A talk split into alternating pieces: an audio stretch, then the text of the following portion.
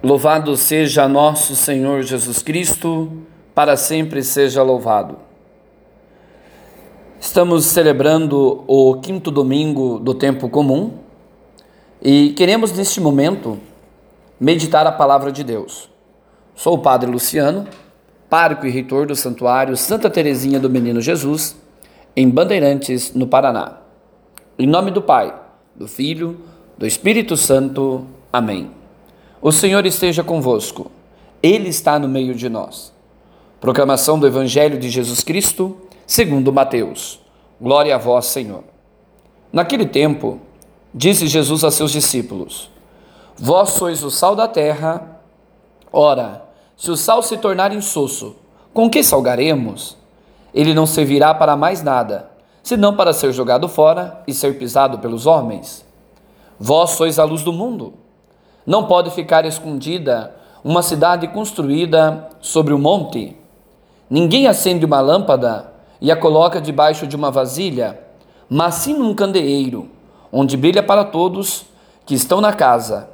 Assim também brilha a vossa luz diante dos homens, para que vejam as vossas boas obras e louvem o vosso Pai que está nos céus.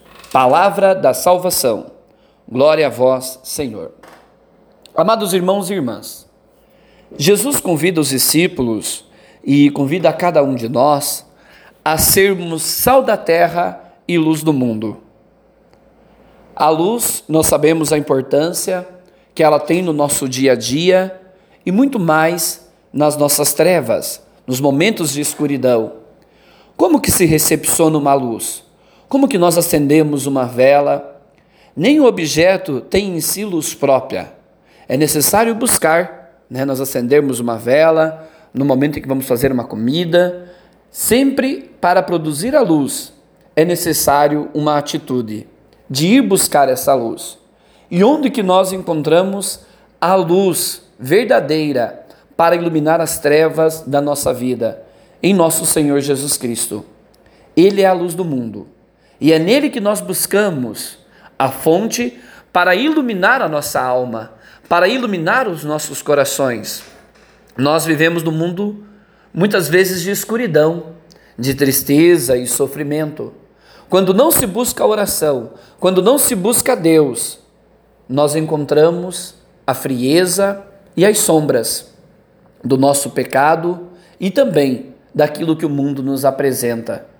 Mas é necessário também refletir: como que se apaga uma luz? O pavio que ainda fumega, a indiferença religiosa, a falta de oração, de não participar da igreja, de não olhar o bom testemunho dos santos. Tudo isso vai diminuindo o nosso brilho, vai diminuindo a força da nossa fé. E nós precisamos olhar para Cristo, Ele que é a luz do mundo, que nos ilumina para que nós possamos iluminar as realidades em que nós estamos, nossa família, nosso trabalho. Também Jesus nos chama a ser sal, a dar sabor. O que o sal faz de diferente na nossa alimentação? Antigamente se preservavam os alimentos envolvendo com sal. O sal é aquele que dá sabor, que dá vida. Nós precisamos ter sabor nessa vida. Nós precisamos ter alegria, ter esperança. E Jesus questiona: se o sal se tornar insosso, qual será a sua utilidade? E três realidades faziam com que o sal perdesse o seu sabor. Primeiramente, se evaporando. Se você não colocasse o sal numa vasilha correta, ele se evaporava, porque vem o vento e o leva. Se ele se tornasse muito úmido, né, não fosse bem guardado, bem protegido, aquela umidade fazia com que o sal perdesse o seu sabor.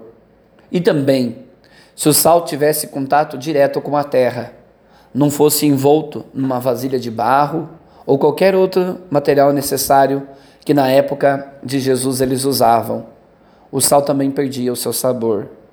Nós também muitas vezes deixamos evaporar a nossa alegria, deixamos evaporar as oportunidades que Deus nos dá quando nos tornamos muito úmidos. Tem pessoas que são muito pessimistas, Tem pessoas que não olham a esperança de cada dia, cada semana. Nós vamos perguntar como você está? E a pessoa sempre responde: vou levando. A minha vida não tem jeito. Esse sal ele perde o seu sabor. Também em contato com a terra. Essa analogia do sal sobre a terra. A terra absorve o sal. É quando nós morremos. Nós também perdemos o nosso sabor no momento em que encontramos a morte. Mas tem momentos que nós estamos vivendo como pessoas que já faleceram. Nós não temos alegria, nós não temos disponibilidade, nós não temos esperança. Jesus hoje nos chama a vencer o comodismo. Quem é acomodado não tem luz e não tem sabor.